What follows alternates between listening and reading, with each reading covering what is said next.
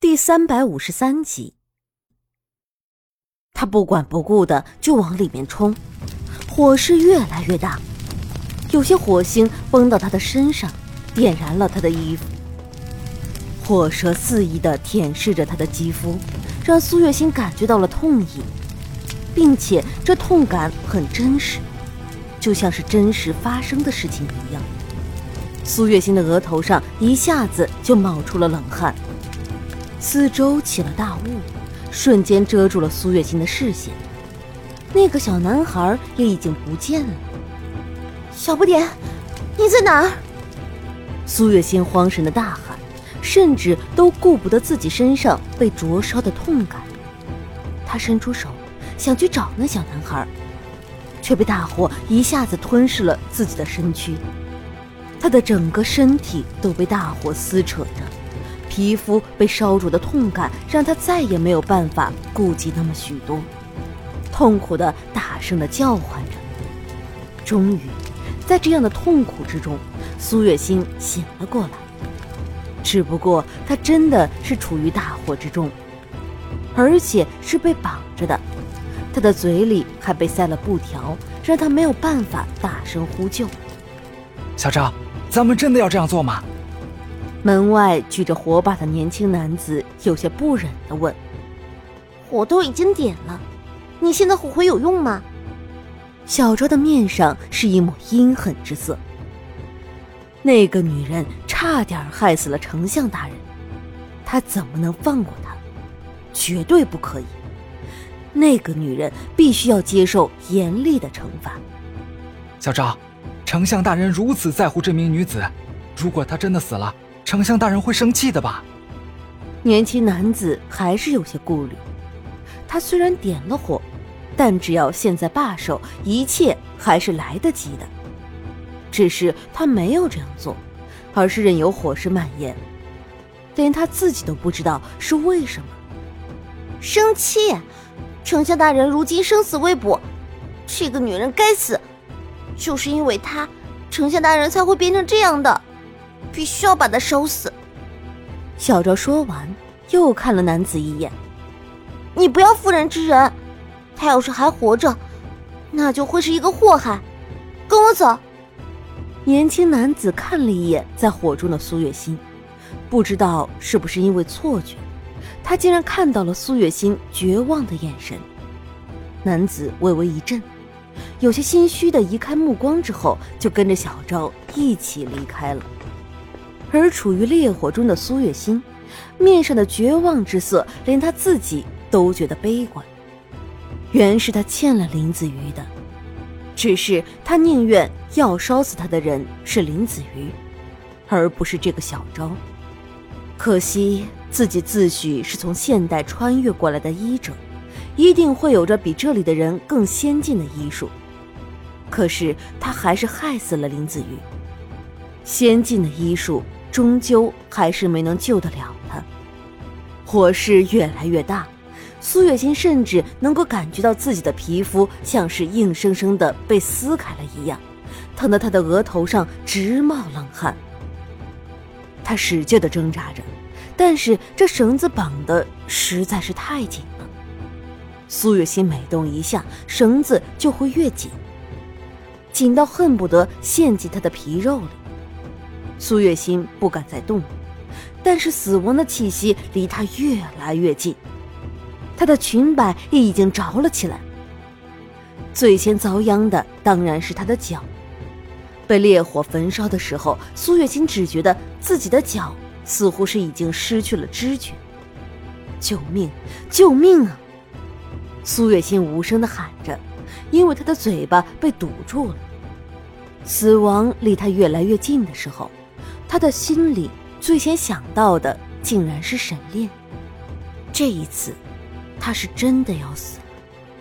以前好几次的死里逃生都是因为他的运气好，只是现在他欠了一个人的命，恐怕就连老天都觉得他该还了吧。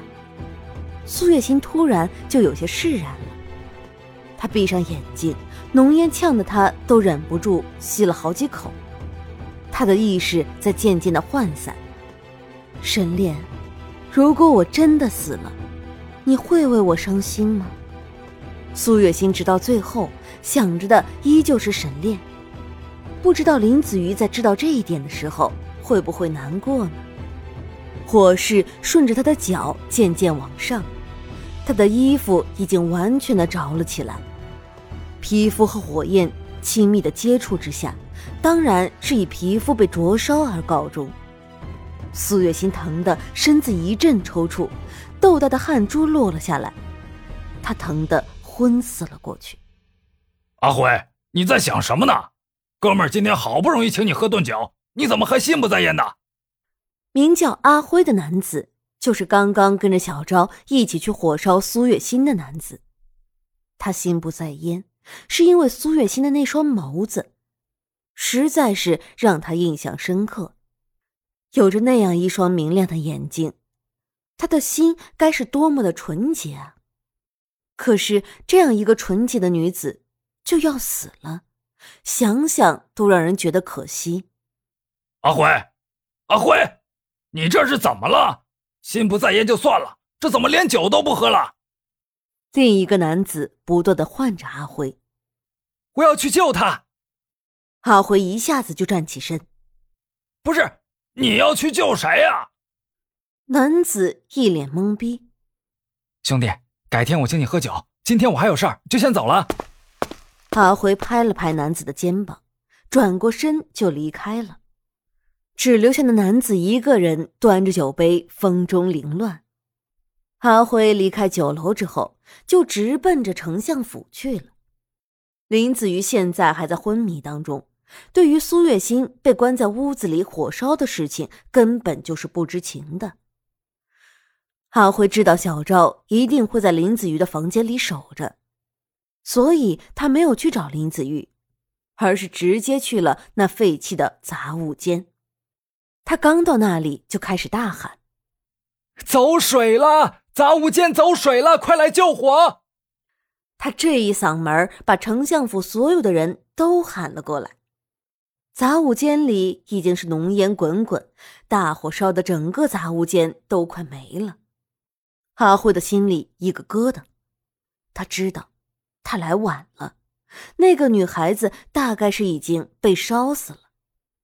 他的心里一阵的难过，那样好的一个女孩子就这样在他漠视之下死掉了，恐怕他的余生心里都会不安了。大火把杂物间的顶梁柱都给烧掉了，砰的一声巨响，那根大柱子就落在了地上。天哪，这杂物间怎么会突然烧起来了？是啊，幸好里面没有人，不然的话，后果可真是不堪设想啊！那些救火的人你一言我一语的，看着倒像是来聊天的，而不是来救火的了。你们这是在干什么？我喊你们过来是救火的，不是让你们来聊天的。救火呀，水呢？